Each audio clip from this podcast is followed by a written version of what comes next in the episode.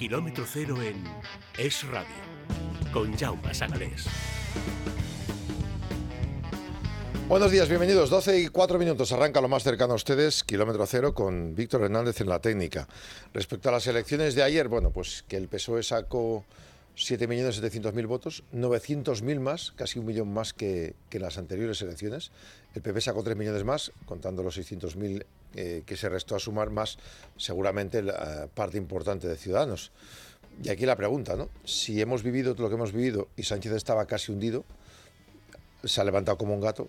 Cierres por pandemia inconstitucionales, pactos con Bildu, Esquerra, cambio de la ley para beneficiarles, suelta de violadores, mentiras constantes, la última los peajes en las autovías.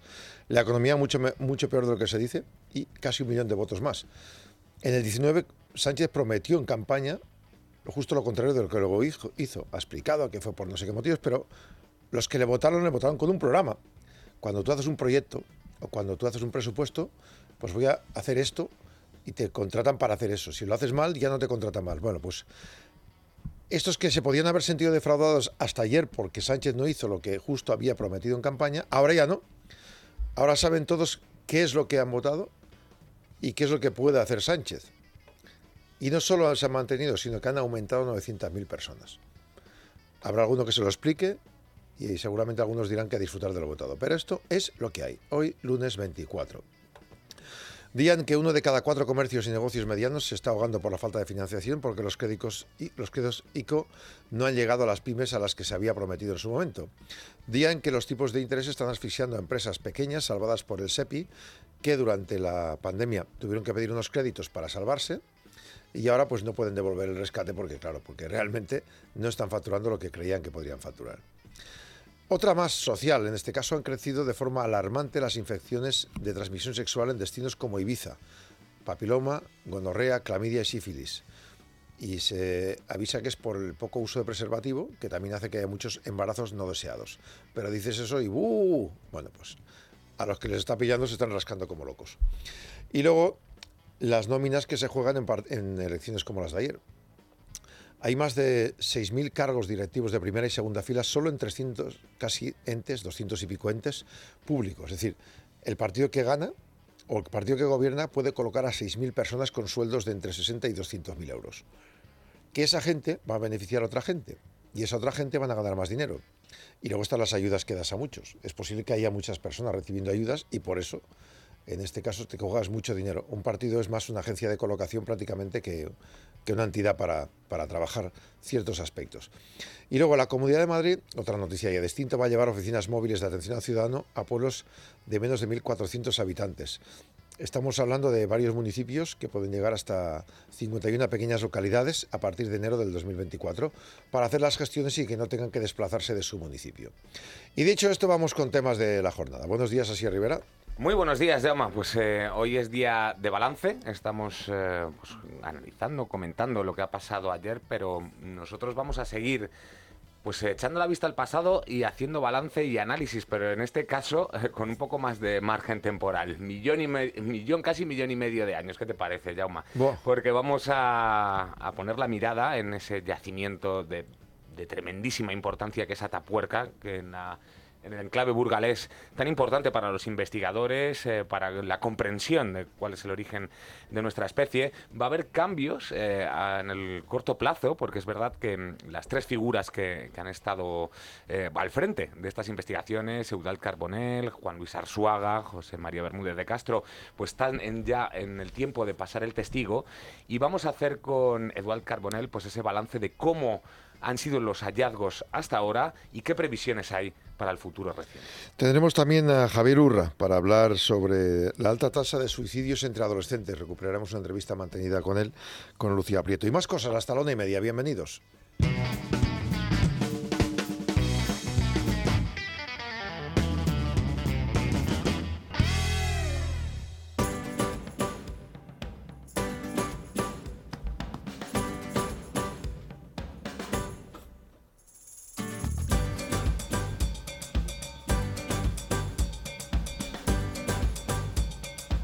Estamos en plena campaña hasta el 1 de agosto.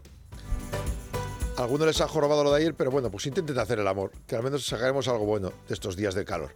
Si podemos hacer el amor y nos lo dejan hacer, y quieres estar a tope, Mundo Natural te provee de material.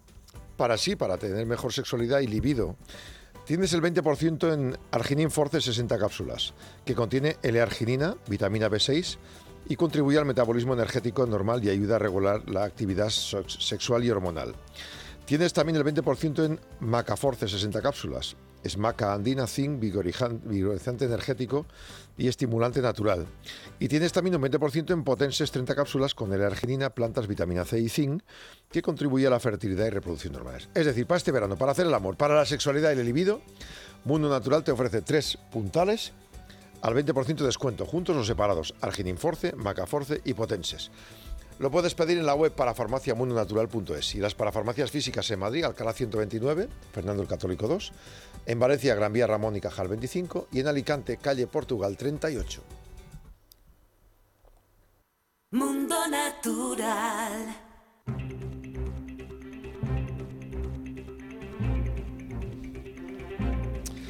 A la una y media tendremos repaso informativo de lo que está pasando en Madrid, en la comunidad. Gonzalo Heredero, buenos días. ¿Qué tal? Buenos días, Jaume. ¿Por dónde van a ir las cosas? Bueno, pues como te puedes imaginar por lo que sucedió ayer en las elecciones generales.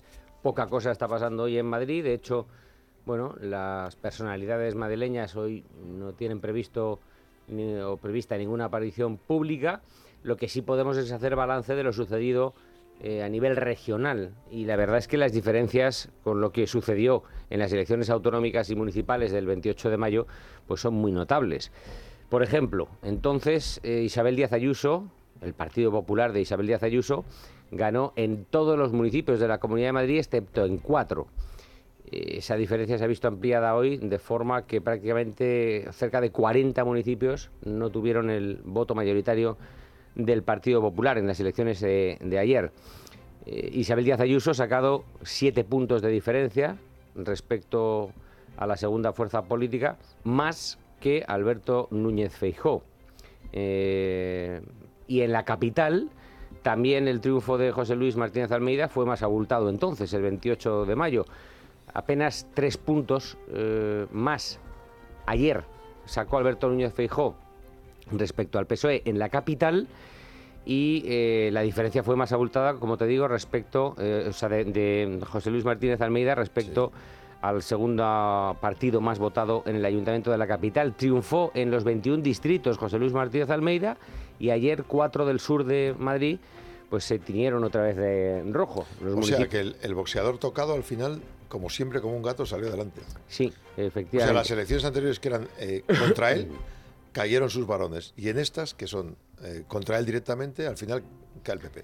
Así es, así es. Ya digo, bueno, el triunfo eh, también ayer del Partido Popular en Madrid es inapelable, pero es, como te digo, bastante menor del que se produjo el 28 de mayo. Bueno, esta es, digamos, hoy la noticia más significativa. De hecho, significativos fueron los gritos de Isabel Díaz Ayuso eh, o hacia Isabel Díaz Ayuso, gritos mm, vítores, a la presidenta cuando hablaba Alberto Núñez Fijó ayer en el balcón de Génova. Significativo. Eh, y bueno, pues de esto hablaremos hoy, lógicamente. También, y ya en otro orden de cosas, de la reunión que mantiene a las doce y media del mediodía la consejera de Sanidad, Fátima Matute, con comisiones obreras. Es una reunión más de las que está manteniendo la nueva titular de Sanidad, bueno, pues con los distintos sindicatos y asociaciones eh, profesionales de la sanidad madrileña bueno, un encuentro al que Comisiones Obreras va con unas exigencias pues prácticamente imposibles de cumplir. Pero... O sea, hubo huelgas, hubo manifestaciones, hubo acuerdos antes de las elecciones autonómicas y ahora se vuelve otra vez con la misma. Bueno, veremos a ver si lo que tardan en, volver a la carga con este asunto. Lo que pasa es que sí es verdad que las eh, protestas sindicales en esta próxima legislatura van a perder fuerza casi seguro porque bueno, la respuesta de las urnas de los ciudadanos fue tan incontestable el 28 de mayo que pues ellos han perdido también mucha fuerza moral para poder protestar, aunque lo seguirán haciendo, porque bueno, pues es algo que llevan haciendo toda la vida en la Comunidad de Madrid, a pesar de lo que vote la gente. Y básicamente, pues estas son eh, las noticias más destacadas. Contaremos también los cortes que va a haber a partir de dentro de unos días en la A6, en la carretera de La Coruña. ya el año pasado, en esta época, los hubo por, por obras de mejora del firme Esta vez se van a completar esas obras de mejora y bueno, pues vamos a tener cortes también en una carretera de La Coruña que ya está afectada, recordemos, por esas obras que hay en, la, en Puerta de Hierro, Puerta de Hierro, sí. eh, en la que se está bueno, pues cambiando la estructura de un puente que estaba en malas condiciones. Así que bueno, pues esperan unas semanas para los que utilicen, utilizamos esa carretera pues complicaditas, digamos. Lo que pasa es que es verdad que las obras se van a llevar a cabo a partir de las 6 de la tarde y hasta las 6 de la mañana, bueno, pues para evitar problemas mayores. Pues todo esto y mucho más lo contaremos. Todo lo que esté ocurriendo en la Comunidad de Madrid seguro que será noticia y lo explicaremos a partir de la una y media en Es Noticia Madrid hasta las dos en punto con Gonzalo Heredero y el resto de su equipazo. Muchas gracias, Gonzalo. A ti, hasta luego, Yoma. Les hemos hablado ya varias veces de agua única, con K. Está con nosotros Concha de Agua Única. Buenos días, Concha. Buenos días, Jauma. No hay dos grifos iguales, ni hay dos casas iguales, incluso en el mismo municipio, a la hora de analizar la calidad de agua que les sale por ahí. Incluso, Jauma, en la misma urbanización. Vivimos en un momento en el que estamos acostumbrados a valorar los límites de algunas sustancias en parámetros permitidos. No es muy lógico.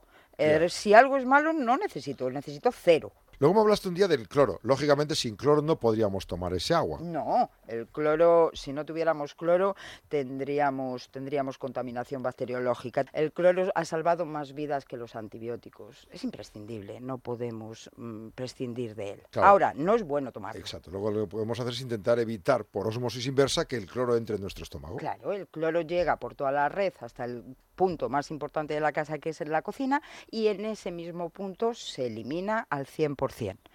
Con lo cual tenemos un agua sin cloro no solo para beber, sino también para cocinar, lavar frutas y una planta que la quieras cuidar. Luego también hay un tema que es la cal. En muchos sitios que nos escuchen de España habrá cal en el agua. Y, y el sistema de descalcificación también es necesario, ¿no? La cal en una casa sale muy cara. Gasta el 25% de la factura de gas, eh, utilizas el doble de productos químicos, champú, suavizante y los electrodomésticos le acortamos la vida. El descalcificador se preocupa de la salud de la casa. Agua única con K. Puede mandar un mensaje radio arroba aguaúnica.es o llamar 915 36 40 67 91 536 40 67. Digan que van de parte de radio, porque siempre tendrán una mayor consideración para ustedes.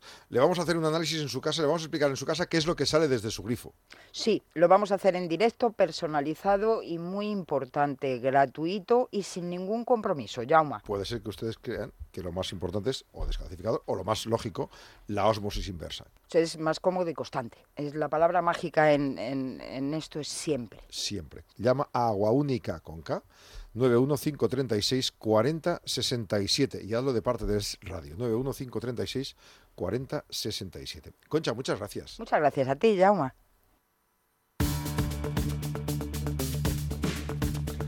Son las 12 y 17 minutos, estamos en kilómetro cero, lo más cercano a ustedes. Vamos a repasar la información de servicios, el tráfico, vamos, en las carreteras. Empezamos precisamente por, por- ahí, por las carreteras que circundan la Comunidad de Madrid. DGT, Patricia Arriaga, muy buenas. Buenas tardes, pues a esta hora especial atención si van a salir de Madrid por la carretera de Valencia, en la A3, a su paso por Rivas hay un accidente que ocasiona dos kilómetros de tráfico lento con paradas intermitentes, pero también van a encontrar complicada la salida de Madrid por la A5 a su paso por Alcorcón y la Nacional 6 a la altura del Alto del León en sentido a Coruña. En el resto de vías, momento tranquilo.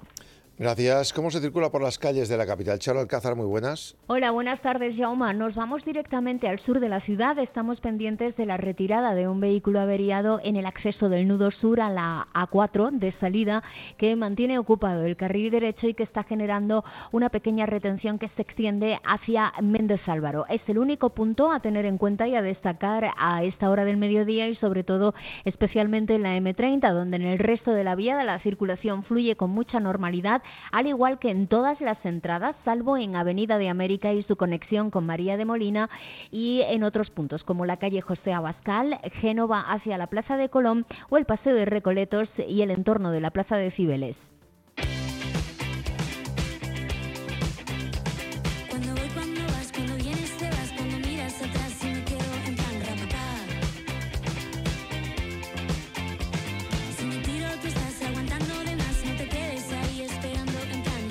¿Quieres celebrar algo? ¿Quieres quedar con la pareja o con los amigos? fresquito en Madrid. Ferreiro en Comandante Zorita 32 o Aviador Zorita 32. Porque Ferreiro tienes de lunes a domingo el menú de cuatro primeros, cuatro segundos, tres postres, además de dos aperitivos gratis, por 27 euros más la bebida. Eso para comer o cenar. Pero luego tienes Ferreiro Nights. Por las noches en Ferreiro, pues tienes la posibilidad de disfrutar. Te llevas la compañía y nosotros te agasajamos. Por ejemplo, ahora en julio y agosto tienes eh, de lunes a domingo ajo blanco malagueño, tosta de jamón ibérico con tomate natural, carpacho de betabel con bonito en escabeche casero, de tapas calientes arroz caldoso carabinero, pescado y mariscos, bonito del norte con fritada de tomate natural y cachelo, albóndigas de novillo en salsa amarilla y daditos de patata frita, de bebida lo que quieras, refrescos, cerveza, vino, agua mineral, y de postre eliges lo que quieras del obrador, tienes café y tienes copa, todo junto por solo 37 euros de lunes a domingo. Restaurante Ferreiro, que además es el que gana siempre la mayoría de los premios de mejor asturiano en Madrid. Cerquita de Orense, cerquita de la zona de compras, del Bernabéu. Estamos en Aviador Zorita 32 y en verano disfruta con aire acondicionado, tráete la compañía y pásalo bien toda la noche. Con un precio cerrado, Ferreiro Nights, tapas por las noches, ya puedes pedir mesa 91553-9342. 91553 9342 553 9342 Ferreiro.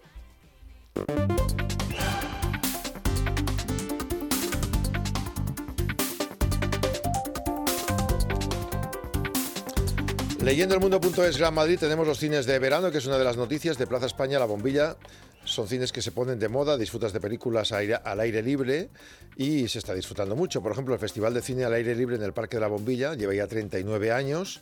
Asociados a películas ofrecen otras oportunidades como la de asistir, por ejemplo, a cine caliente, pequeños monólogos, donde el público se siente libre de comentar en voz alta lo que acaba de ver.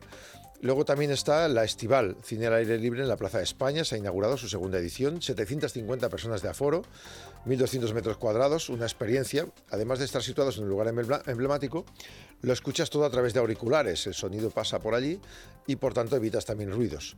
Eh, la entrada varía en, función del, día de la película, pero bueno, son precios bastante asequibles. Luego en la Plaza del Matadero también, según el mundo.es, hay una de las pantallas más grandes en Madrid. A partir de las 10 de la noche, todas las películas eh, que están en el Matadero, una oportunidad de disfrutar del cine más atrevido y también eh, más comprometido. Y bueno, de estos, y hay algunos más también, que nos repasa ahora mismo el mundo.es. También nos cuentan cómo fue la votación de ayer de Lavapiés a Salamanca. Madrid votó con la maleta hecha. Una de las personas dice, Julio es mi mes de vacaciones y no he podido estar con mis hijos por venir a votar. El hecho de convocar en, en este, en este día hizo que muchas personas cogieran la maleta, se vinieran y luego se volvieran, o al revés, apuraran al máximo para después irse de viaje. Caso que ocurrió, por ejemplo, con lo de, eh, de Adif en Valencia, que dejó a miles de personas, tanto en Madrid como en Valencia y en otras ciudades, tiradas sin poder llegar a votar. Se ha aprobado la licitación para redactar el proyecto de la tercera pasarela sobre la M503 en Boadilla del, Norte del Monte y por tanto se va a activar esa tercera fase. Es un proyecto que deberá terminar con base a un estudio eh, con una mejor ubicación de la pasarela y eh, los objetivos son concentrar en esas zonas de la nueva Boadilla una mejor conexión, mejorar la seguridad vial y evitar cruces indebidos. Así que los que pasen por esta carretera, la 513, van a soportar obras, pero a la larga va a ser mejor. Son algunas de las noticias que vemos ahora mismo en el mundo.es Gran Madrid.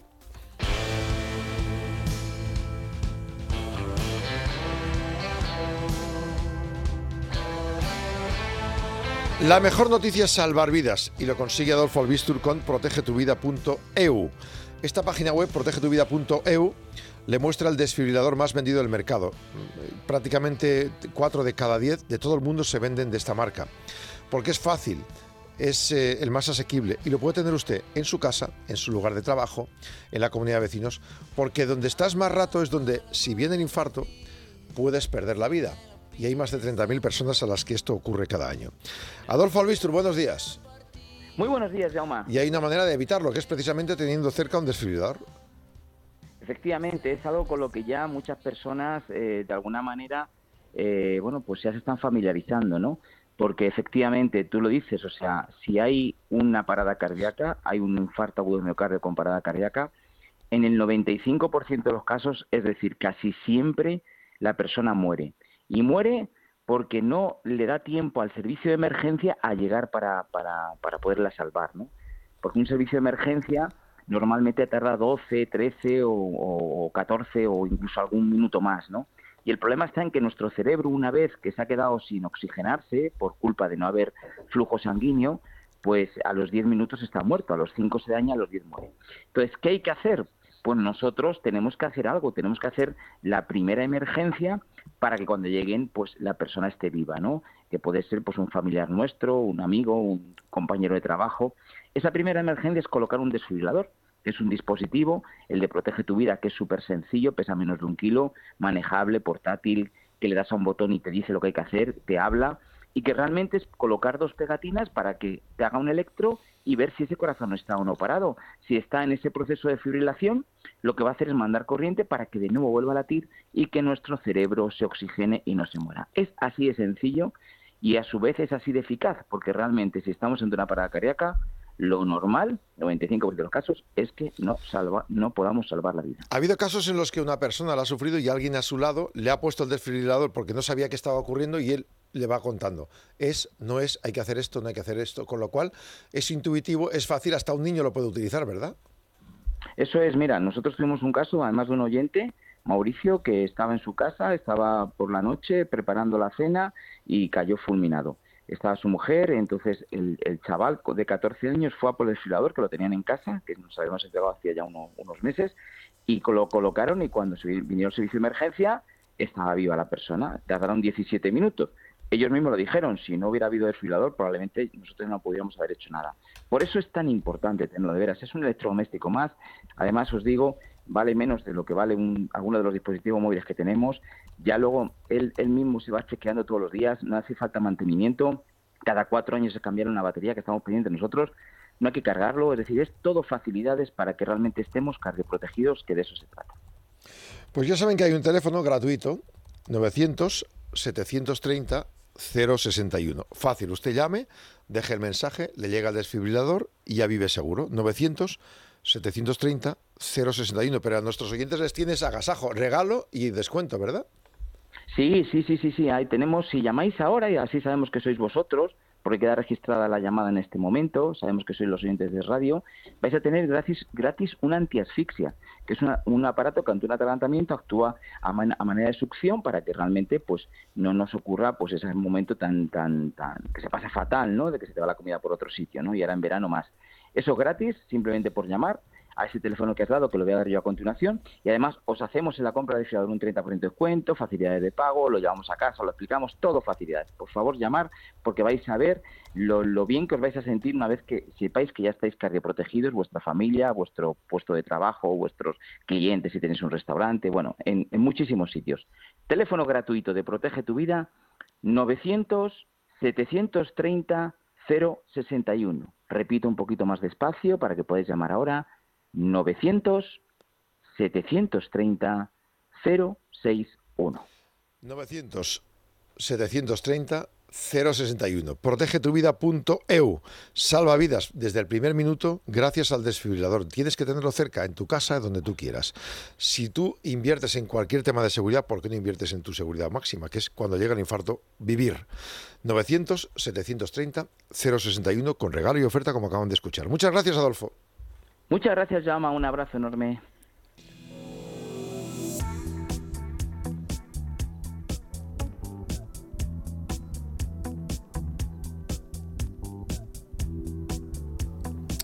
La información deportiva, Ángels Hernández, buenos días. Muy buenos días. Así que el Madrid ya debutó con victoria. Sí, ayer se estrenó el Real Madrid en la gira norteamericana contra el Milan y una remontada, la verdad, muy sorprendente porque empezó ganando el Milan con dos goles y al final se impuso el Real Madrid y acabó ganando con tres goles. Que hay que decir que, bueno, según comentaba Ancelotti este año va a cambiar el sistema porque Sí. mete más... Se, se ha ido notando eso de... Ayer, ayer impuso un 4-4-2 y el protagonista fue Bellingham, la verdad. Todos los medios están hablando hoy del partidazo que hizo. Actuó como 10 Sí. Y Ancelotti, de hecho, en la rueda de prensa lo único que hizo fue elogiar a Bellingham diciendo que sabe jugar en todas las posiciones, que es excelente, pero que es verdad que el equipo se tiene que adaptar a un jugador como él, porque al final sabe hacerlo todo. El problema aquí está muy bien, ¿eh? Con él, con Modric, con Cross tienes un equipazo en el centro del campo. Eh, Pero luego arriba hay que marcar. Claro, Y es el problema. exacto. A ver, está, eh, tienes a Valverde, pero yo creo que ahí le falta chicha, ¿no? Eso es. De hecho, el revuelo Mbappé por algo será. Que además han dicho hace nada, me lo ha apuntado aquí, que a Ancelotti le preguntaron por, Sí. por Mbappé, obviamente, no quiso hablar de Mbappé, habló de, de Bellingham, de hecho, y ha salido antes que el presidente del sindicato de futbolistas de Francia ha dicho que sería ilegal apartar a Mbappé después del 1 de septiembre, es acoso laboral. Por O tanto, sea, que si se va tiene que ser antes del 1 de septiembre. sí, y Que- si se queda tiene que jugar. No puede apartarlo del equipo, Ya, o sea, pero- tiene que estar convocado al menos. Ya, pero a Japón no ha ido, ¿no? No ha ido. Por tanto, Y no es que tenga molestias físicas. claro. Lo más probable es que de este mes y medio se resuelva. O se queda o se, O va. se va. Si se queda, tiene que jugar porque si no denunciarán al equipo. Eso es. Bueno, pues mira, tenemos Mbappé para todo el verano. Sí, sí. Nos va a dar el culebrón esto. Exacto. Bueno, oye, estaba viendo del Atlético de Madrid también. Se van a Corea Corea hoy. hoy a las 8 de la a tarde. las 8 de la tarde. Y es la fecha límite que tiene Morata para decidir si se queda o se va. Porque si se queda, tiene que viajar con el equipo. Claro. Y teóricamente Morata eh, lo que quiere es irse. Quiere irse. Es verdad que ha dicho que el otro día lo que se decía era que se iba a Arabia por la oferta que era de muchísimo dinero, pero el jugador ha dicho que no, que Arabia no quiere irse, que en todo caso es o Juventus o la Roma. O sea, Italia seguro. Seguro, 100%. Lo quieren Mourinho, entre otros, Allegri creo también. Sí, Claro, la, la faena para el Atlético de Madrid saca- tienen que sacar dinero por él. Porque sí, han dicho 21. 20, 21 kilos, si, Sí. puede- si pudieran sacarlo. Sí. Lo mismo que Joao Félix, que siguen con las mismas, claro. Sí, y Joao costó Félix. 130 kilos. Sí, lo último de Joao Félix es eso, que el Benfica dijo que no, que no lo necesitaban y también sigue en el aire. La verdad es que hoy al ver quiénes viajan y quiénes no, sabremos un poco Sí, lo que va a teóricamente pasar. la pretemporada la haces con los jugadores con los que cuentas, ¿no? Claro, También es verdad que pueden viajar algunos y luego no, no contar con ellos el resto de la temporada, pero bueno, de entrada si se quedan ya huele un poco gato. sí, ¿eh? sí. Bien, eso por un lado. ¿Qué más tenemos? Pues bueno, el Tour de Francia, Terminó al final como estaba previsto, ¿no? sí, con Vingegaard, Segundo tour para Viñegar. sí. Y es una pena porque se le sigue acusando un poco de dopaje. Es lo último que ha salido de él y el ciclista sigue diciendo Bueno, en que Francia no. son así los... Sí. La prensa, o sea, el que gane siempre le van a acusar de dopaje hasta... Mientras no sea francés. Si es francés, no. Ya, es una pena que la victoria tenga que estar marcada por ese tipo de titulares, pero bueno, él está muy tranquilo, desmintiéndolo al menos. La verdad que sí. Bueno, hay que decir que, que le- el corredor del equipo Jumbo ha dominado prácticamente todo el tour. O sea, no ha tenido ningún momento de desfallimiento. Es más, el día de la contrarreloj, que era el día potente, Sí. además también pegó el hachazo. Sí, sí, sí, Así que ha sido un equipo que ha trabajado muy bien, porque ahí no solo es el líder, sino el resto del equipo. Hubo una buena traca final, una fuga el último día también, los campos elíseos fueron bonitos. Y al final, por lo que estoy viendo, la clasificación nos quedamos con Carlos Rodríguez 2-4, quinto.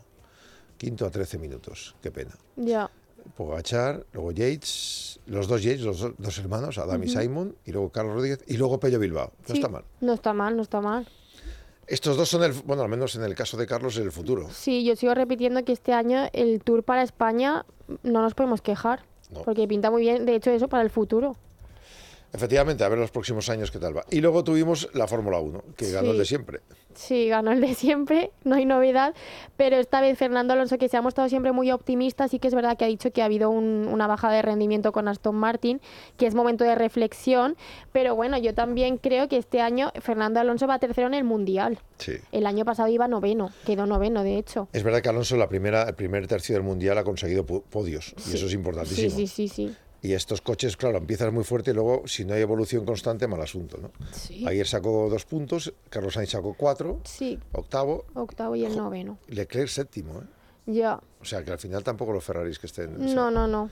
Pero bueno, Fernando Alonso sí que dijo, es verdad que lo dijo antes de la carrera, que si él está corriendo aún es porque está convencido de que se va a llevar un mundial, de que se va a llevar la 33. Entonces, mientras él tenga confianza, Sí, no, claro, hay que luchar por ello, pero vamos, que ahora mismo, aparte de Red Bull, Verstappen que va como una moto, eh, y Sergio Pérez, en medio se metió Norris segundo con McLaren, fíjate, y luego Hamilton, eh, Piastri y luego Russell con Mercedes. O sea, fue Red Bull, McLaren y Mercedes, sí. que es lo que la tónica que estamos viviendo todo el año. Bueno, ¿alguna cosa más? Nada, ayer terminó el Premier Padel. Es verdad, sí, que Y- estuvimos hablando aquí de ello y la verdad es que fue un Sí. espectáculo de público. ¿eh? Sí, sí, sí. Y han quedado ganadores Tapia y Coelho. Una vez más. Pues sí, fue un, Porque, un- sí. un- un espectáculo bonito de verdad, que además vienen los mejores del mundo, que además se demuestra que aquí tenemos grandes parejas. Sí, y cada vez hay más expectación en el pádel. Es verdad que antes no había tanto público y ahora sí que la gente se mueve más para verlo. Efectivamente. El deporte, muchas gracias, Ángels. Hasta luego. ti. Las 12 y 34 minutos. ¿Solicitando una hipoteca y necesitas una tasación homologada? AT Valor. ¿Tienes que hacer un reparto de herencia y quieres saber el valor de tus joyas y obras de arte? AT Valor. En AT Valor nos ocupamos de todo. Contamos con una red de expertos en tasaciones homologadas por el Banco de España para cualquier finalidad y te asesoramos en la valoración de tus bienes muebles. Llama al 900-869-595 o entra en atvalor.com, porque te valoramos. Mercaoficina lanza su mejor oferta para que renueves tu oficina. Gran liquidación de mobiliario de exposición hasta finalizar existencias. Visita nuestra tienda. No lo encontrarás más barato. Mercaoficina. Aciertos y ahorros. ¿Qué está esperando? Kilómetro cero. Es radio.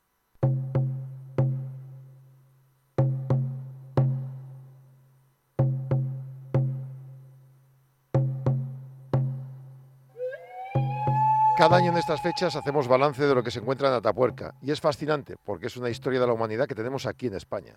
Pues sí, Jauma, es importantísimo y estamos hablando del célebre conjunto del yacimientos burgalés eh, que nos abre importantísimas puertas a unos tiempos remotos que superan con holgura el millón de años de antigüedad, unos marcos temporales que permiten indagar y entender mejor cómo se fraguó el ser humano, dada la gran cantidad de restos procedentes de diferentes fases de nuestra especie. De hasta cinco tipos de Homo diferentes han encontrado vestigios. Cabe destacar, por ejemplo, que allí fue descubierto el conocido como Homo antecesor con una datación de 800.000 años.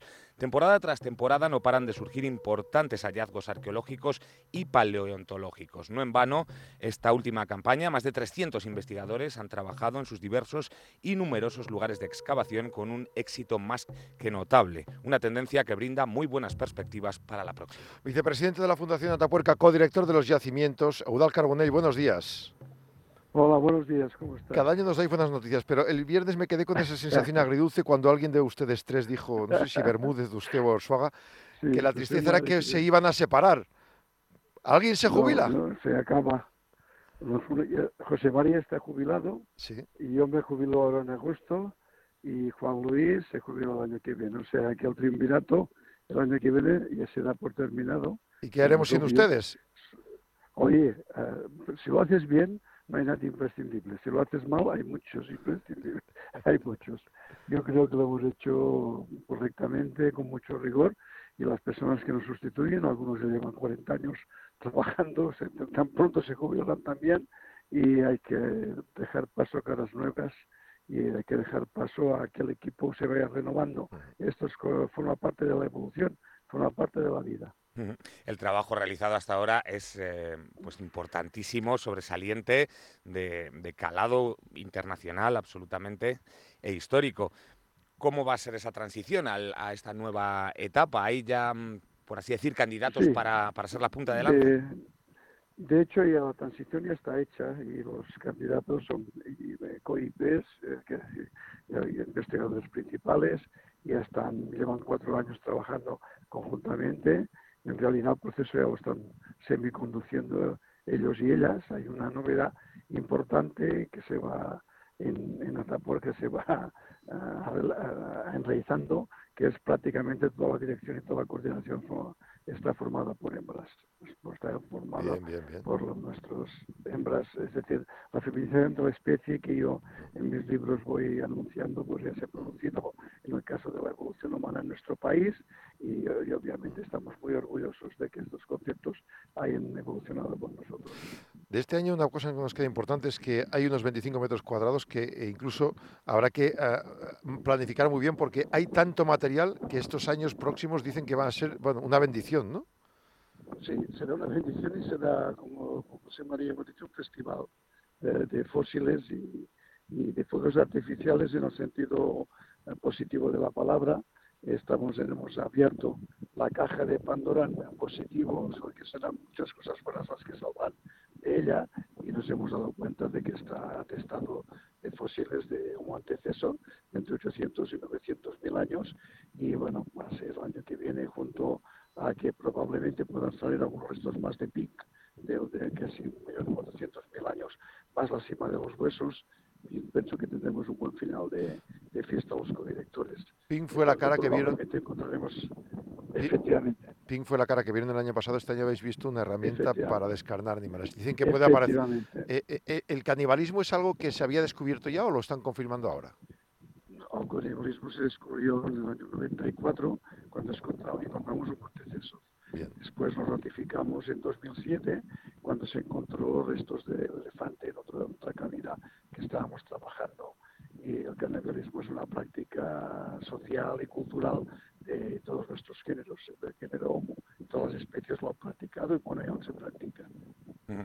El año que viene también se cumplen 25 años eh, de vida de la Fundación Atapuerca y realmente mm, este yacimiento es eh, conocido por la opinión pública, por supuesto mm, muy tenido en cuenta por toda la comunidad investigadora y científica, pero mm, ¿cree que realmente mm, la opinión pública es consciente en España y en el exterior también de la importancia que tienen los yacimientos eh, de Atapuerca? ¿Qué se- ¿Cómo se puede eh, explicar la relevancia que tiene científicamente este lugar? Esto es una, es una constatación y una pregunta muy interesante, obviamente inteligente, y saber que es verdad que esta es una, la dimensión de este yacimiento es una, una dimensión tan potente que hasta nosotros mismos nos cuesta mucho eh, ser capaces de metabolizar estos años de trabajo, llevo 45 y 30 de dirección con José María y Juan Luis, aún a nosotros nos cuesta asimilar la cantidad y la calidad de los descubrimientos y de la aportación que este yacimiento ha tenido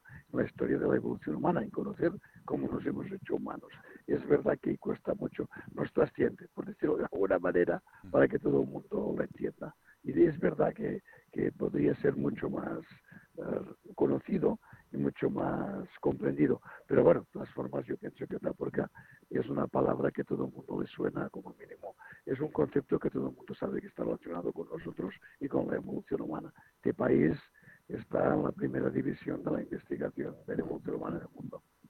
Eh, dicen que se han sorprendido con los restos encontrados en el nivel TD7 y 6 en la Gran Dolina, que ha habido una gran sorpresa. Eh, normalmente uno en invierno planifica y luego eh, redescubre. Ahora mismo, ¿por dónde vamos? Es decir, eh, ¿vamos más atrás en el tiempo o solo confirmamos el hombre antecesor y su manera de vivir? No, no, no, no. Confirmamos muchas cosas más, como tú dices.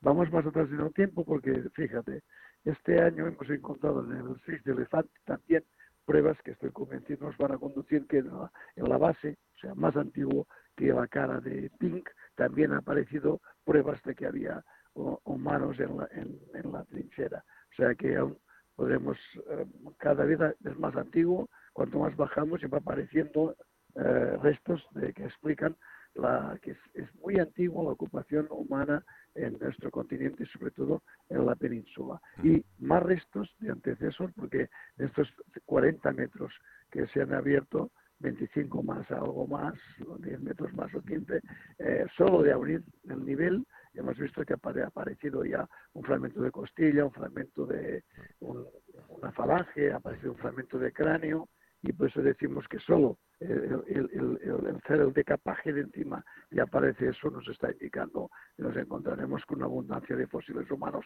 que contribuirán de forma muy específica a establecer las nuevas eh, formas de entender la anatomía, de, de- de entender la- la- el esqueleto humano y de esta especie que tenemos ya muchísimos restos, pero que vamos a incrementar de forma exponencial. Claro, allí hay em, restos de todas las fases. Hay de Homo erectus, de Homo antecesor, de Homo heidelbergiensis, de Neandertal y de Sapiens. Muy bien, Em, efectivamente. que es, eh, se han hallado restos de todos estos tipos de Homo, pero dispersos. Aquí están todos juntos y en capas eh, diferentes de tiempo. Tú lo has dicho muy bien. Se podría decir, Sí, aunque sea atre- suene atrevido, que el origen de la humanidad, del hombre como lo conocemos, eh, podría ser eh, o podría haber tenido lugar en la península ibérica. Yo, yo pienso, yo pienso que es un poco atrevido, ¿eh? pero sí que podemos decir que la península ibérica tiene el yacimiento más importante de fósiles en la evolución humana en Euroasia. Esto sí que lo puedes afirmar con contundencia. Ahora, eh, el origen desconocemos exactamente, sabemos que el origen es africano y que aquí tenemos fósiles a partir de un millón y medio, pero es que en África, que he trabajado, los tenemos a partir de tres millones. Es decir, hay zonas en África quizás toda la evolución desde tres millones hasta el Homo sapiens. Pero digamos que sería una rama eh, si esto fuera el Amazonas, nosotros seríamos uno de los afluentes principales, eh, Madeira, por ejemplo. De esta manera conseguiríamos, cuanto más bajemos, más miles de años vamos a conseguir llegar hacia allá, ¿no? Hombre, es difícil llegar a los 3 millones, entiendo, ¿no? No, no, ya sabemos y eso ya podemos eh, con mucha probabilidad que no pasaremos de un millón y medio. Es muy difícil, dadas las características geológicas y geomorfológicas, pero bueno, es, es, es, excepcional esto en Eurasia, ¿eh?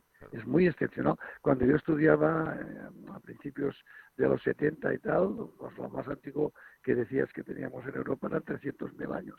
Los hemos multiplicado por 5. ¿El balance de, esta, de este año, de, de, toda esta campaña, ha sido especialmente positivo por algo concreto que le haya ilusionado a usted, más allá de la despedida? uh, vamos a ver, me ilusiona mucho, no, no, este año, sino como tú al empezar me estabas preguntando y estabas haciendo preguntas respecto a Tapuerca, porque nos hemos dado cuenta, y eso sí, que hemos formado un equipo multidisciplinar, transdisciplinar, un equipo potentísimo de, de, hombres y mujeres que eh, serán sin duda la vanguardia de la investigación en la evolución humana. Este año nos hemos ido dando cuenta, al menos yo, José María está jubilado, yo me jubilo en agosto, Juan Luis en, el año que viene, de que el trabajo que, que realmente habíamos emprendido eh, hace más de 40 años y que hemos dirigido los últimos 35 ha ido en la línea correcta de estructurar y formar. Sobre todo nuestro país da, da consistencia y continuidad. Somos un país discontinuo que tenemos muchas veces eh, estos agujeros, estas ventanas históricas y estar 50 años prácticamente en un proyecto continuado es lo que va dando estructura al conocimiento. Y este año estas observaciones que tú me estás preguntando las hemos ido, es decir, entrar un poco esta, tener la, la, la, la claridad la claridad de que estamos haciendo las cosas como deben hacerse. Eudal, la verdad es que solo nos queda dar la enhorabuena por todo el trabajo hecho hasta ahora. Ya después, eh, en la siguiente etapa, ya viéndolo desde la barrera, por así decir, habiendo pasado el testigo, ¿qué hallazgo sí. eh, os satisfaría, os gustaría mucho eh, ver en, con la gente que, que, va a tomar el relevo? Oye, oye bueno, ahí quedamos, hemos abierto la lata del Palítico Superior, pero espero el año que viene, antes de marcharnos, el triunvirato desaparezca, tengamos capacidad para encontrar y empalmar. Estamos, sabéis que tenemos los restos, estamos trabajando en el yacimiento, llevamos 23 años, en el yacimiento de, de el yacimiento del Mirador y estamos intentando encontrar las uh, galerías que estaban enterradas y estoy convencido que estas galerías con mucha probabilidad puede haber pinturas parecidas a, a, a Cantábrico, Ostras. Altamira, etcétera, etcétera. Y esto me gustaría, me gustaría que mis discípulos, que mis alumnos, que mis colegas que se van a quedar uh, lo, lo, encontraran. Habrá que hacerse un selfie ustedes tres si encontramos esas, si encuentran las pinturas en la galería de Mirador y poder disfrutarlo porque será emocionante. Audal Carbonell, enhorabuena por todo el trabajo que han hecho estos años. Feliz jubilación y esperamos verle donde sea porque es fascinante hablar con usted. A vosotros un gran abrazo. Gracias.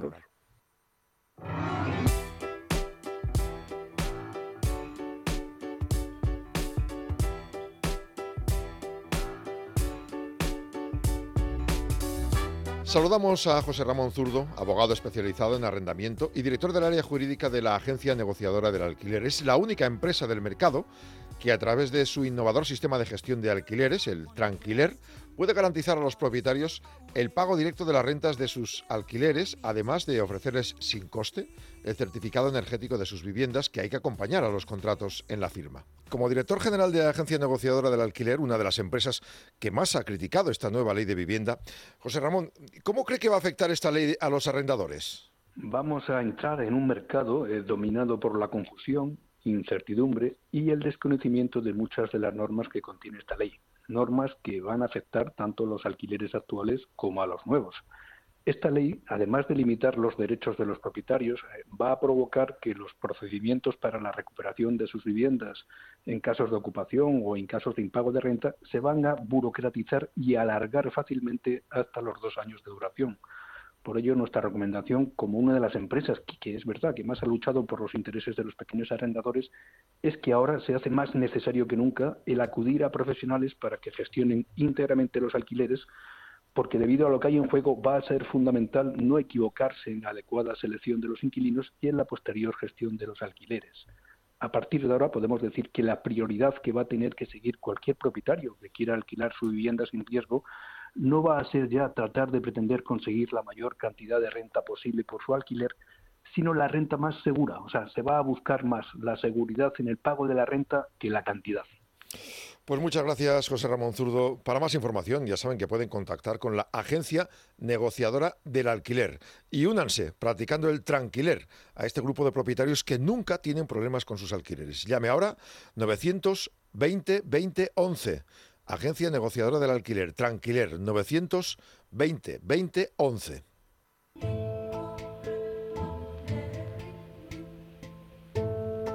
Kilómetro cero en Es Radio. Bueno, y hemos recordado que una asociación de la ELA se de- de- denuncia ante el Supremo al gobierno de Sánchez por bloquear lo que el Congreso mm, desbloqueó en su momento, que era que todos decidieron apoyar económicamente a los que sufren ELA. Pues aquí en Madrid hay proyectos, al menos para ayudar a estas personas. Sí, además proyectos muy chulos y proyectos sacrificados, como por ejemplo recorridos por 179 municipios de la Comunidad de Madrid con un único objetivo y es ayudar a todas las personas que sufren esta enfermedad de la ELA. Así nace Corredores Solidarios, que se trata de un proyecto que a través del deporte pues busca hacer más fácil la vida de los que sufren esta enfermedad. Rafa González, buenos días. Hola, buenos días. ¿Cómo arranca este proyecto? Cuéntanos un poquito. Bueno, en principio arranca porque un compañero nuestro, Raúl, pues eh, sufre la enfermedad de Vela, ¿no? Entonces, bueno, pues de alguna forma de hacer caso un poco a lo que es, bueno, poco mucho, a lo que es la problemática de, de esta enfermedad y sobre todo en su última fase, lo, bueno, la situación tan trágica que se crea para el enfermo y para su entorno, ¿no? Entonces, bueno, aparece también en, en esa situación lo que es la asociación que ayuda al enfermo, que es Adela, y bueno, pues empezamos a sensibilizarnos sobre lo que es el, el problema de la ELA en sí, darle visibilidad, y como estamos un poco locos, pues para darle visibilidad se nos ocurrió, pues bueno, pues recorrer todos los pueblos de la Comunidad de Madrid para, bueno, dar a conocer lo que es Adela y lo que es la enfermedad de Lela y lo que es, bueno, sí, la- lo que sufren los enfermos y su entorno cuando cae en algún, en algún entorno, en alguna familia. Rafa, ¿cómo organizáis este proyecto? Quiero decir, ¿cuántos corredores sois en total? ¿Cómo os habéis repartido los recorridos o todos corréis todos los pueblos de Madrid? A ver, intentaré decirlo de forma breve. Somos el, lo que es el grupo de corredores solidarios, somos 12. 12, eh, que bueno, hay paridad, 6, chicos y 6 chicas, no 6 hombres y 6 mujeres. Y ahí ten- tenemos eh, organizada una, una mínima infraestructura, ¿no? En el sentido de decir, cada uno tiene un cometido. Hay quien se ocupa de contactar con el tema de los ayuntamientos y, bueno, de contarles la historia de lo, de, de lo que es. Vamos a ver, primeramente se, se, se define lo que son las etapas, ¿no? Con, con un trazado intentamos siempre que sea por campo a través eh, y, bueno, contactar con, los, con la gente de la corporación municipal. La gente de la corporación municipal en el 99% de los sitios, bueno, nos ha cogido de maravilla y se cierra lo que es la etapa. Bueno, pues nos reciben en esta etapa que va a ser tantos kilómetros con tantos pueblos, pues nos recibe pues el alcalde, algún concejal o bueno, gente de la corporación. Y bueno, pues nosotros lo que hacemos al, llegar, eh, la metodología es cuando llegamos al pueblo, les pedimos una bandera del municipio y simbólicamente les decimos que les conquistamos, ¿no? Entonces no- nos dan la bandera del municipio y el objetivo es decirles que cuando termine el reto en sí, vengan a Madrid a reconquistar su bandera. Entonces, evidentemente todo, la idea es darle visibilidad a la ELA y lo que es, bueno, la, la asociación en sí que está, ¿no? Porque en cada, en cada etapa, por supuesto, nos sube, nos sigue gente de la asociación que suben con los coches y bueno, nos, dan- nos van dando soporte, ¿no? ¿Cómo podemos ayudaros así brevemente desde fuera? Perdón. ¿Os podemos ayudar de alguna manera económicamente desde fuera? Mm, Bueno, a ver, eh, ha surgido en algunos pueblos que el presupuesto que tenían para asociaciones sociales, pues lo- nos han dicho que lo, lo- donaban a la asociación, ¿no? En ese sentido. Ayudarnos a nosotros en sí, pues bueno, dándole la mayor difusión posible. Perfecto. En este momento eh, hemos recorrido los 178 pueblos de la comunidad y solamente nos queda Madrid. Este, entonces, la última etapa que es Madrid, eh, bueno, está en manos de la gestión de licencias, permisos y demás, está en manos de la asociación. Me imagino, nos han dicho que bueno, tardará un poquito lo que es la gestión en sí, dada Bueno, además pues la situación. haremos una cosa. Cuando hagamos la de Madrid os volvemos a, a llamar con más tiempo para seguir insistiendo en ello. Rafa, muchas gracias. Nada.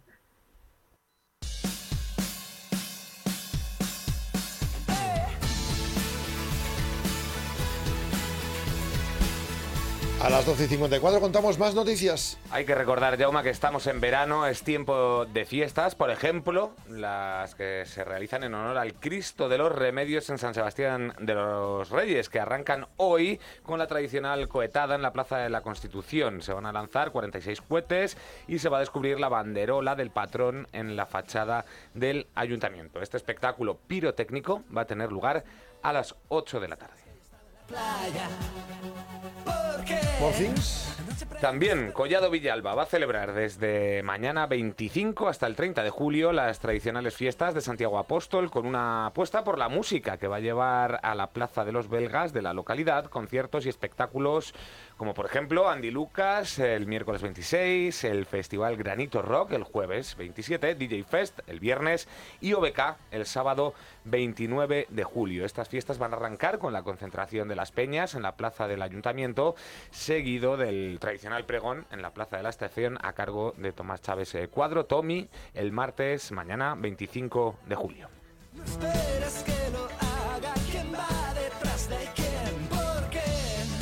¿Más cosas? Más temas para disfrutar de este verano aquí en Madrid. Veranos de la Villa en colaboración con el Centro Cultural de China en Madrid y en conmemoración del 50 aniversario de las relaciones diplomáticas entre ambos países, presenta en el Centro Cultural Serrería Belga la exposición inmersiva Seasonal Proximities del artista chino Cao Sushi, conocido por ser el responsable de los audiovisuales de la ceremonia de los Juegos Olímpicos de Invierno de Pekín 2022. Se trata de una muestra que consiste en varias pantallas interactivas y proyecciones de imágenes en movimiento.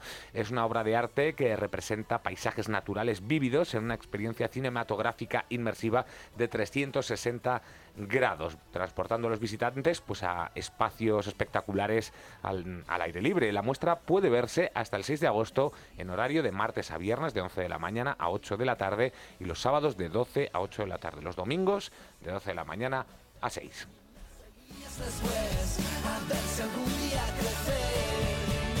¿Una más? Los promotores del Reggaeton Beach Festival, eh, que suspendieron finalmente sus conciertos en Madrid tras la denegación de la licencia para celebrarlo, el ayuntamiento pues no lo permitió, pues ya han procedido a activar los protocolos de devolución del dinero de las entradas. Eh, lo confirman en un comunicado y también denuncian el agravio, el agravio comparativo y la improvisación pues del todo el trámite eh, administrativo. Lo tachan de injusto y arbitrario. Hay que decir que este festival pues va a seguir eh, en ruta por diferentes localidades de, de España.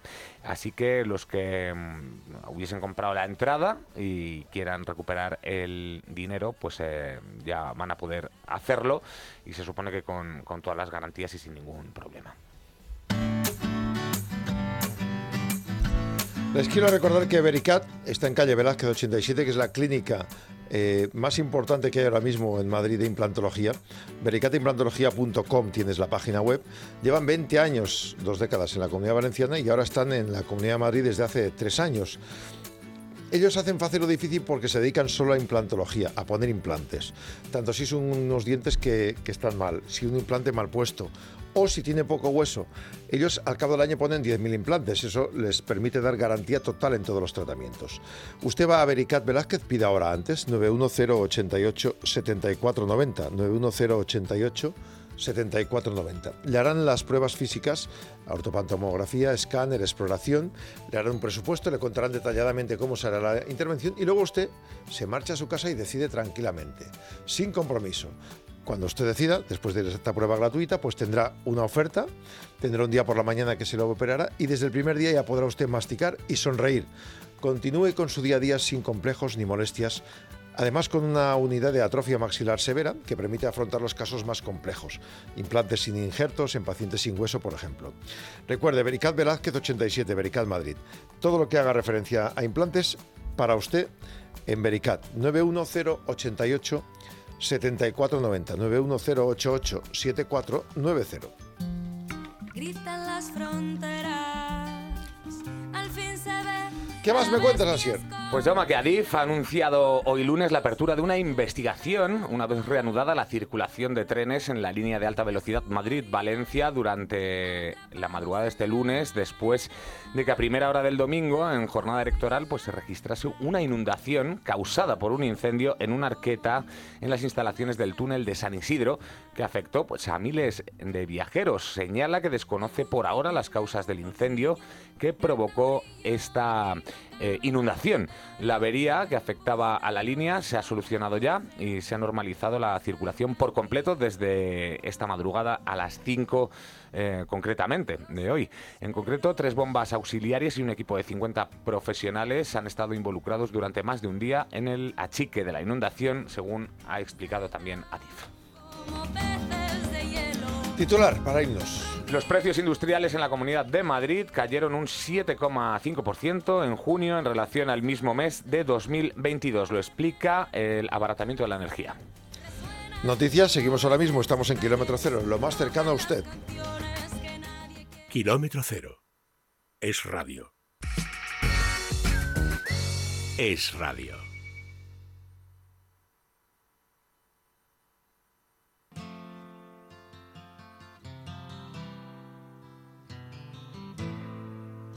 Hey.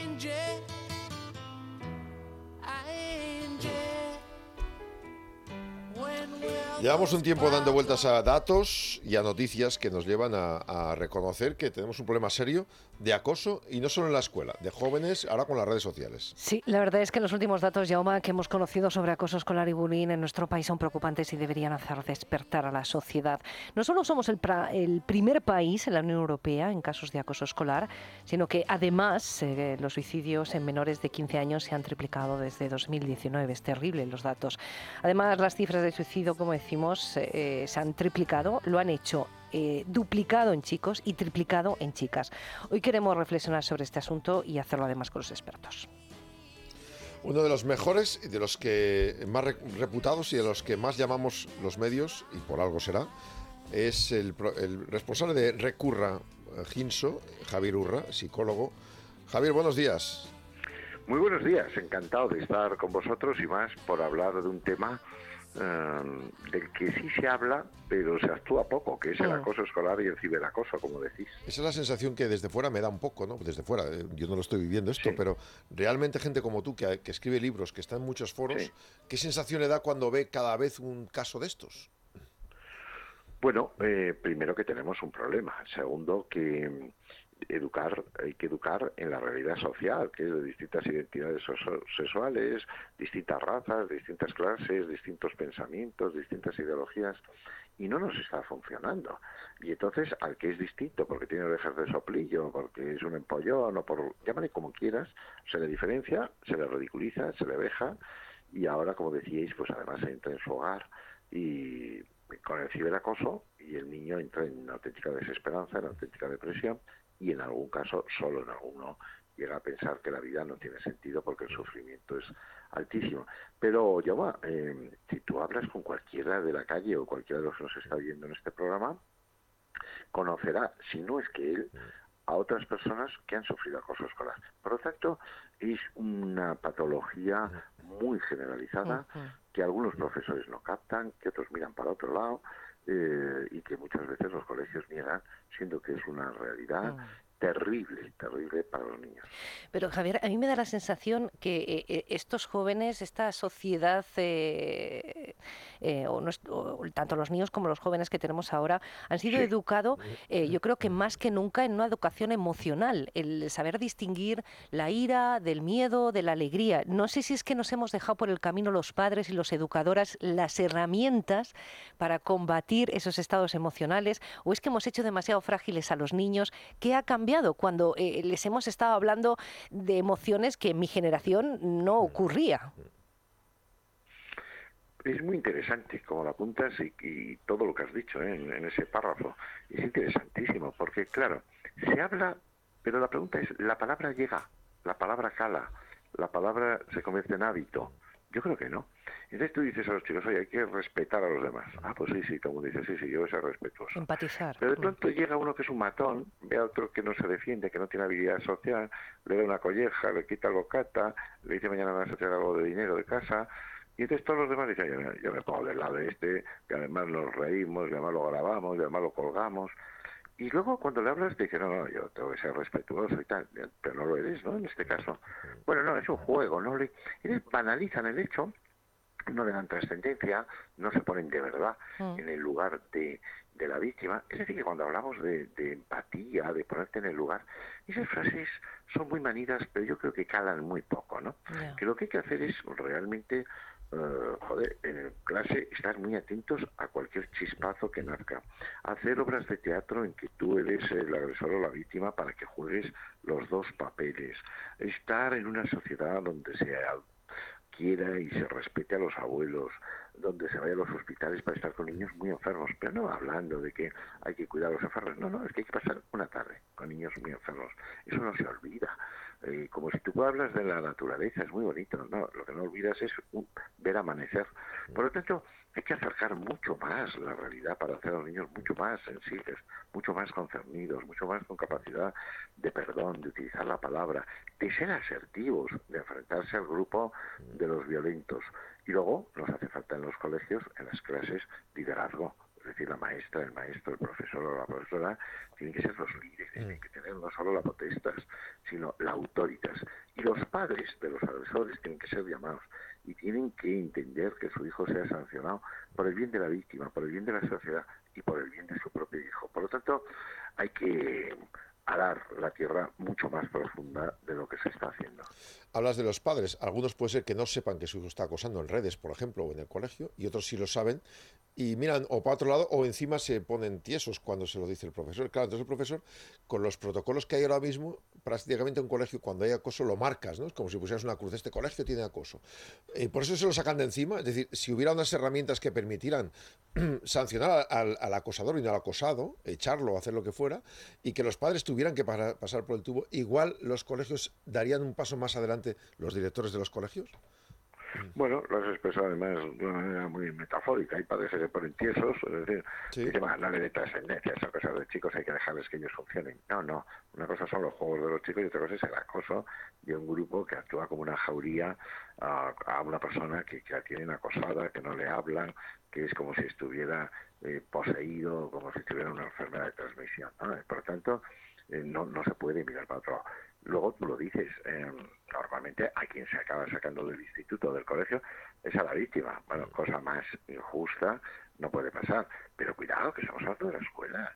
Pero hace cuatro días en Cataluña mm, un grupo de seis o siete chicos violó a una niña y luego amenazaron al hermano. Y luego quien se ha ido de esa población es la familia Es de la la víctima. víctima. Es que, este- es, entonces, claro, es que tenemos a veces el mundo al revés. Entonces la víctima se siente absolutamente Mm. Única, sola, a quién se lo cuento, eh, es mi problema. Y entonces esto, esto es realmente grave porque no se puede educar si no educas en el cariño, en el respeto, eh, en- en lo que es lo esencial. Mira, ahora mismo yo estoy entrando por teléfono desde la clínica de Recurra, en Corazón de María 80. Bueno, pues aquí tenemos a un chico que nos mandan que tiene discapacidad.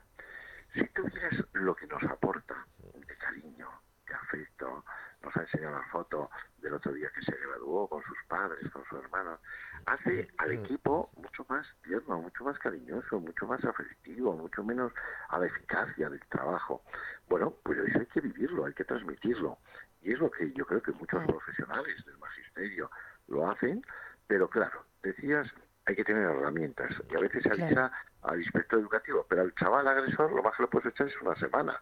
Claro, como la educación es obligatoria hasta los 16, con cual hay chavales de más edad, pues a veces, bueno, no sirve, no es suficiente. Entonces son pulsos eh, que se pierden y que no se pueden perder. Ahora, el líder, que es el profesor o la profesora, tiene que hacer que el grupo sea terapéutico y en ese sentido que sepa apoyar a la víctima, al perjudicado, al discapacitado y no al agresor, porque el agresor se convierte en un mafioso que se sabe además respetado por el miedo pero no querido. Ujú.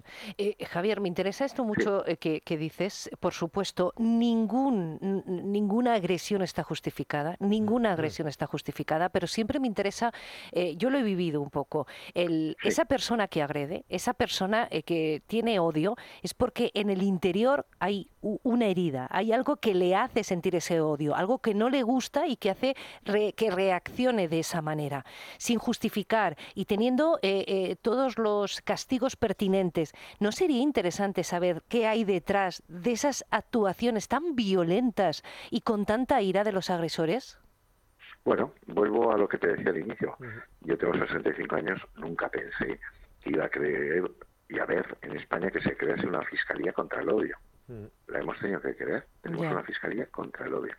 Esto los chicos también lo captan, también lo maman. Hay dos tipos de chicos. Unos los que tienen una herida emocional, por lo que sea, de baja autoestima, o porque no se sienten queridos, o porque eh, su entorno familiar es muy complejo. Y entonces dicen, "Oye, pues ¿cómo desplazo yo todo ese malestar, esa náusea emocional? Claro, claro. Pues ma- machacando a este que es una víctima y a correr, ya está, va. y tal, tal, pues mira, que se joda. Es que esta es su expresión mental, ¿no? O interior. Mm. Luego hay otros que son violentos, punto. Que a veces también son violentos con sus propios padres, ¿eh? Mm. Y a veces lo son con la víctima. Y los padres, como se decía antes, puede que capten que existe esa violencia, pero no se, atreve, a- no se atreven a enfrentarla. Pensemos que España tiene ocho mil y pico eh, pueblos perdidos, eh, pequeños, y entonces su profesor sabe a veces que los padres son tan violentos o más que el agresor, y sabe que además tiene tres hermanos pequeños, es decir, que, que ese problema lo tiene enquistado durante bastantes años. Entonces, estas son las realidades, entonces por eso hay que apoyarse en el grupo, eh, en el orientador, en el profesor, en, otros compañeros.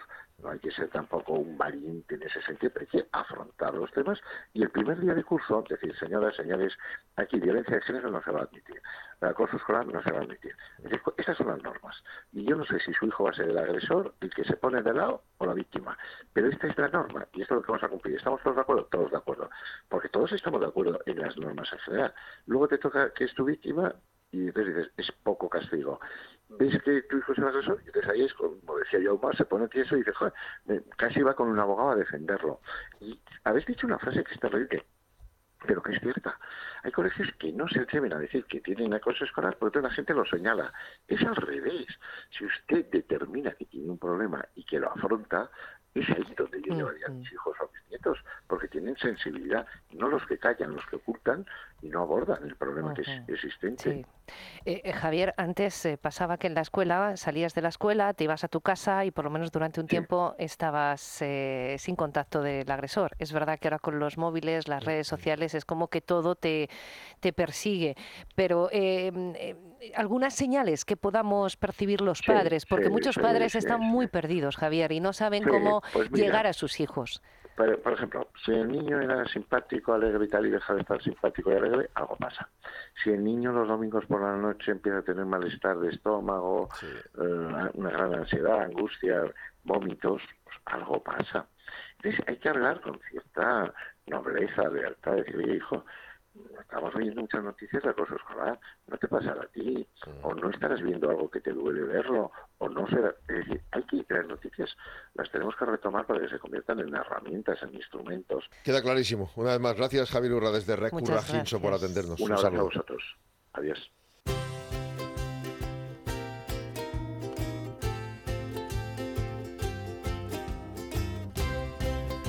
Hoy recibimos al doctor Fernando Barragán, director de la prestigiosa Clínica Barragán. La Clínica Barragán tiene 40 años de trayectoria y está especializada en medicina y cirugía estética. Antes de darle la bienvenida, les recuerdo que la primera consulta es gratuita, que pueden llamar al 91-300-2355. Repito, 91-300-2355. ¿Qué tal, doctor? ¿Cómo está? Hola Bárbara, pues muy bien.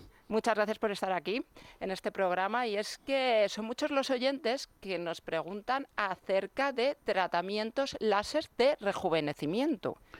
¿Cómo podemos ser más jóvenes? Bien, mira, eh, ante todo, hacer una, no una aclaración, sino eh, una observación. El tema del envejecer, de verse uno en el espejo eh, y cómo los años te van cambiando, te van, eh, digamos, alterando por completo las expresiones faciales, el ver cómo tus hijos de pronto se van haciendo viejos y tú dices, pero te llega un momento en que te choca ese envejecimiento, ese deterioro físico y sobre todo el que se manifiesta en la cara. ¿Por qué? Pues porque la cara es, es- lo que ves todos los días. Cada vez que te levantas y te cepillas los dientes, lo primero que ves es la cara. El cuerpo va envejeciendo también, pero en fin tiene quizás menos incidencia, entre otras cosas porque lo ves menos y segundo porque vas vestido. Y vestido, pues puedes ir vestido muy juvenil, muy moderno, si mantienes el peso adecuado y mantienes un poco en forma eh, la musculatura por hacer algo de ejercicio, pues va pasando sin que se note, pero la cara no. Entonces, eh, si bien esto es un, ha sido una inquietud que se remonta, si lo puedes ver, a través de la arqueología o la historia desde los tiempos ya más remotos de la antigüedad, como el antiguo Egipto, o bien las culturas, eh, digamos, eh, como los sirios, caldeos, se preocupaban muchísimo por el aspecto del rostro y tratar de evitar parecer más viejos o parece que van envejeciendo. Bien, me preguntabas por el láser. ¿Qué hacemos cuando empezamos a ver ese deterioro? Pues mira, hay eh, dos actitudes. La primera es ir poniéndole mm, ruedas a la, a la- a- verdad, perdón, palos a la rueda del tiempo y tratar de ir eh, deteniendo ese o entorpeciendo ese, ese, ese, eh, envejecimiento que se ve en el rostro. Bien, hay muchos procedimientos que tenemos ahora. Tú me has dicho el láser, pues es uno. Hay varios tipos de láser, ¿eh? desde algunos muy agresivos, como el láser de dióxido de carbono, otros menos agresivos, como el herbio. Hay tratamientos también con sustancias químicas, hay rellenos de cara, tanto eh, aloplásticos como la, eh, digamos, eh, la hidroxiapatita, y eh, otros del propio cuerpo, como los injertos de grasa. Bien, con toda esta combinación de métodos, rellenos, eh, alteraciones en, la descamación de la piel, en la eliminación de las arrugas, un poco de la flacidez, vamos poniendo un poco un freno a eso, pero eh, pese a eso, indefectiblemente vas a seguir envejeciendo. Y entonces, ¿ya no puedes hacer nada? Sí. Y el otro día viendo una de estas este, noticias que te llegan eh, por el teléfono a través pues, de las redes sociales o de eh, YouTube o lo que sea, mm, había un artículo que me dio por verlo y era cómo las has visto y cómo las ves. Y se refería a artistas de cine que hemos conocido, eh, los que ya tenemos años como yo, en su juventud y cómo están ahora en su madurez o en su vejez.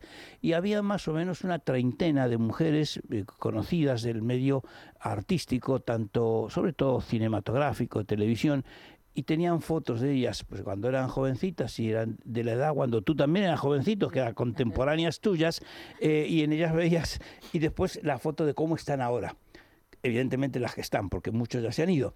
Pero, y entonces veías algunos casos de asombrosas eh, mm, poco paso del tiempo. Y decías, pues si casi, digamos, sí que se ve que está mayor, pero, pero está, qué bien que está. Y estabas hablando, estabas viendo que a lo mejor tenía 70, 75 años. Y, y la comparabas con la juventud y la reconocías y decías, pues esta mujer no pasa el tiempo. Y otras, sin embargo, que sí, que pasaba el tiempo y mucho. ¿Cuál es la diferencia? Yo te puedo asegurar como especialista, que llevo muchísimos años haciendo, que el 99% de las que parecía que no había pasado el tiempo llevaban un lifting. Un lifting, o sea... Y entonces, digamos, eh, el lifting, mm, que es un procedimiento quirúrgico, es una intervención que consiste en elevar los tejidos, eliminar el, exceso de piel y con eso, pues, eh, eliminas la flacidez, restituyes o reposicionas los tejidos que han ido cayendo, tanto la grasa como el músculo, y rejuveneces considerablemente el aspecto, tan considerablemente que puedes parecer 20 años más joven. Madre Bien, mía. Sí, estos son cambios muy radicales. Eh, cuanto más deteriorado estás, el cambio es más, este, más im- importante. Y eh, me preguntarás, bueno, pero es que es una cirugía, conlleva... Y a veces tiene mala fama esta cirugía, ¿no? Sí. Eso es lo que Bien, eh, una mala fama mm, bien merecida en los casos en que eh, no se ha hecho el procedimiento en la forma correcta. Yo considero que el lifting eh, hay que hacerlo, eh, digamos, de forma correcta, es decir, no estirando la piel que eso es pan para hoy, hambre para mañana, porque la piel la estiras y después se vuelve a... sino elevando los tejidos, es decir, yendo por planos profundos, llegando hasta la musculatura que está por debajo de la piel, esa musculatura la elevas y la anclas a puntos fijos más altos y eliminas el exceso de piel que hay, pero no estiras la piel, eliminas el exceso. Eso y tratar de conservar los rasgos de la juventud, sobre todo cuando estás tratando mujeres o hombres, aunque esto es mucho más este, eh, eficiente en las mujeres que en el hombre, es más lucido. Pero bueno, ambos se puede hacer. Y tratando de conservar aquellos rasgos que en su juventud los caracterizaron. Pues cuando más guapas, mejor, o cuando más guapos. Entonces tratar de conservar esa estructura sin variar el aspecto de la cara. Y ahí está la diferencia eh, que también he visto en este reportaje. Aquellas en las cuales el tiempo parecía no haber pasado, pero estaban como deformadas con la cara tensa, con, con este, eh, las comisuras de la boca con, sin, sin expresión, en fin, eh, alterados sus rasgos. Eso es, perdón que le corte, ¿eso es a qué se debe? ¿A que han estirado demasiado la piel? sí, es- estirar demasiado la piel eh, y, en fin, también a lo mejor complementar el lifting con procedimientos este, no estéticamente muy, muy correctos, como unos eh, rellenos de labio exagerados. Entonces cambias la forma de una boca que en su juventud era bonita y la vas transformando en una caricatura. En estos casos, el lifting lo que hace, claro, es, es, eh, conseguir esa mala fama de la que me hablabas. Pero esa mala fama se debe a tratamientos mal realizados. Pues esto es muy importante que una persona, antes de hacerse un lifting, primero, eh, que esté bien diagnosticada y que sea un candidata a un lifting. Eso- Es fundamental. Segundo, que el que la haga pues tenga experiencia en esto y ya pues conozcas casos que ha operado y tal, o bien pues como hoy en día tú te asesoras de la trayectoria de cualquier profesional, desde el señor que te viene a desatascar las tuberías hasta el señor que te, que te rejuvenece la cara. Todo eso encuentras toda la información que quieras a través este, de las eh, redes y puedes seguir la trayectoria de un cirujano. Es un primer paso. Desde luego, otro paso muy importante es el contacto personal que tengas con él, eh, cómo mm, veas que te hace tu diagnóstico, los consejos que te des, que calibres que son consejos sanos. Eh, un buen profesional nunca te va a aconsejar una medida drástica si con medidas suaves puede conseguir lo mismo. Eh, eso es muy importante, que que el profesional dé un consejo honesto. Eh, a mí me han venido mm, casos a pedirme un lifting y yo les he dicho con asombro, pero no, eh, no necesitas, por Dios, un lifting, ni mucho menos, todavía no va a lucir. Esto es como si tienes hormiguitas en el jardín y pones una bomba para... No, todavía no. Ah, En estos casos estamos en esa primera etapa que te decía, de tratar de ir retardando, retrasando el envejecimiento con otros métodos más leves como pueden ser el uso de láseres, el uso de sustancias químicas, sustancias abrasivas, eh, rellenos con grasa, rellenos con materiales eh, extraños como el ácido hialurónico, la hidroxiapatita, hay, hay varios. No soy muy amigo de los hilos, pero en fin, hay quien los puede utilizar. Mm, Sería para hablar en otro comentario del tema este. Pero en fin, a lo que voy, que cuando empiezan a notarse estos estragos del tiempo, puedes ir poniéndole frenos, barreras, obstáculos, para que no vas a conseguir que no ap- eh, esa, digamos, eh, fuente de juventud, esa magia no existe. Vas a poder retrasarlo y mejorar, pero no vas a ver que siga. Y llegado el momento en el que verás que eh, con una intervención eh, puedes solucionarlo, le, le sugerirás el lifting. Y aquí otro, digamos, habría que hablar de algo. No es hoy en día una operación como era hace muchos años tan agresiva. Eso le iba a preguntar, claro. No, hoy, hoy en día los listings se hacen eh, eh, en forma mucho, mucho menos agresiva, con una recuperación mucho más rápida. eh, no es una intervención que deba meter miedo. Pues doctor, mm, muchísimas gracias. Me ha quedado claro lo que es el lifting, que podemos eh, someternos a otros tratamientos para prevenir ese envejecimiento, pero que llegado el momento no tenemos que tenerle miedo. Eh, hasta aquí nuestro programa de hoy. Muchísimas gracias por estar aquí. Hoy hemos hablado de los múltiples tratamientos de belleza de la Clínica Barragán, siempre en inversión y desarrollo en la búsqueda de los mejores resultados. Primera consulta gratuita con los propios doctores. Pueden llamar al 913002355. Repito, 913002355. También pueden consultar su página web clínicabarragán.es.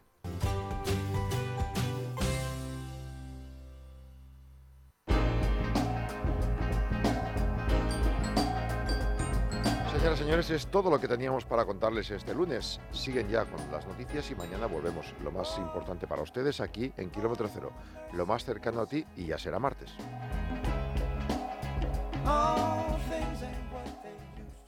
Kilómetro cero. Con Jaume Sagalés.